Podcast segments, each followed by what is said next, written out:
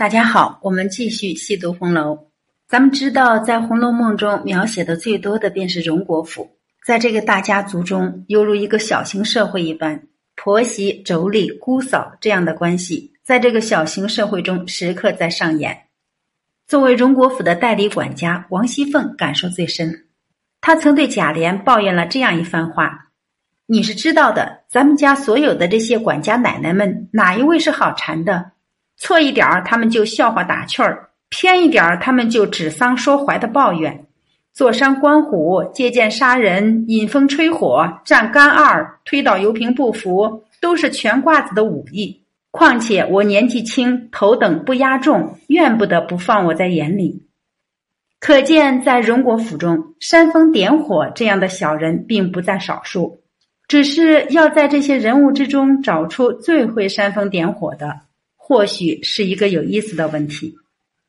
那说到煽风点火，看过《红楼梦》的朋友，也许印象最深的莫过于王善保家的。正是因为他借着绣春囊事件，怂恿王夫人发起了抄检大观园。除了王善保家的，还有夏婆子，同样如此。蕊官托春燕给方官送来了一包蔷薇硝，正巧被在怡红院中的贾环看见。他便伸手向宝玉讨要，只是方官重情义，不愿意将蕊官所赐的给他。但在房间中找来找去，却并没有找到蔷薇硝。因为麝月的提醒，他用茉莉粉代替了蔷薇硝，将贾环打发走了。没曾想赵姨娘得知后大发雷霆，气冲冲的向怡红院走去，在路上正好遇见了夏婆子。夏婆子得知他去找方官的麻烦，是极力怂恿，连偶官在大观园烧纸的事情都说了出来。正是在他的煽风点火之下，赵姨娘才会如此理直气壮的跑到怡红院，同方官这样的戏子拌嘴。当然，除了这两个人之外，在贾母八十大寿的时候，凤姐出于礼仪，为了维护尤氏的面子。让人将得罪尤氏的两个婆子捆起来，这件事情本身并没有问题，但是最终这件事经过众人的煽风点火后，演变成了邢夫人公报私仇。她当着众人的面替被捆的婆子求情，让一向坚强的凤姐也忍不住流下了委屈的眼泪。只是以上这些人物属于最能煽风点火的吗？其实并不属于。至少相对于这个丫鬟而言，他们还差了一些火候。这个人就是袭人。袭人虽然是一个丫鬟，但她为了追求姨娘之位，可谓费尽心机。她不仅献身于宝玉，还多次煽风点火，达到她想要达到的目的。她如此的做派，其实通过以下这三个细节便能深有体会：一、晴雯与宝玉争吵。他借开解的机会煽风点火。端午节这一天，因为众人各有心思，所以这一次的家宴吃的并不开心，以至于一向爱热闹的宝玉也是情绪低落。而当他回到怡红院，晴雯在服侍他换衣服的时候，却不小心摔坏了他的扇子。这样的事若发生在往日，自然无事，因为宝玉一向不在乎这些俗物。对丫鬟也是满心呵护，只是这一天他情绪低落的原因，导致他数落了晴雯几句。《红楼梦》原文写道：“偏生晴雯上来换衣服，不妨又把扇子失了手，跌在地下，将骨子跌折。”宝玉因叹道：“蠢才，蠢才！将来怎么样？明日你自己当家立事，难道也是这么顾前不顾后的？”晴雯对怡红院有着很深的情谊，在他心中，这就是他的家。只是宝玉数落的是，尤其是那句“明日你自己当家立事”，刺中了他的软肋，也是因此，他与宝玉发生了口角。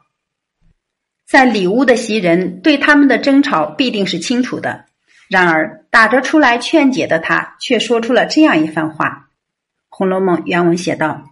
袭人听了这话，又是恼又是愧，但要说几句话，又见宝玉已经气得黄了脸，少不得自己忍了性子，推晴雯道：“好妹妹，你出去逛逛，原是我们的不是。”一句“我们”无形之中拉近了他与宝玉的距离，也点出了晴雯将来当家立业的缘由。他这一句无心之语，同宝玉所说的是有过之而无不及。也难怪晴雯得知后会丝毫不顾影响，爆出他们二人鬼鬼祟祟的勾当。《红楼梦》原文写道：“晴雯听他说‘我们’两个字，自然是他和宝玉了，不觉又添了醋意，冷笑几声道：‘我倒不知道你们是谁，别叫我替你们害臊了。便是你们鬼鬼祟祟干的那事儿，也瞒不过我去，哪里就称起我们来了？’”明公正道，连一个姑娘还没争上去呢，也不过和我似的，哪里就称上我们了？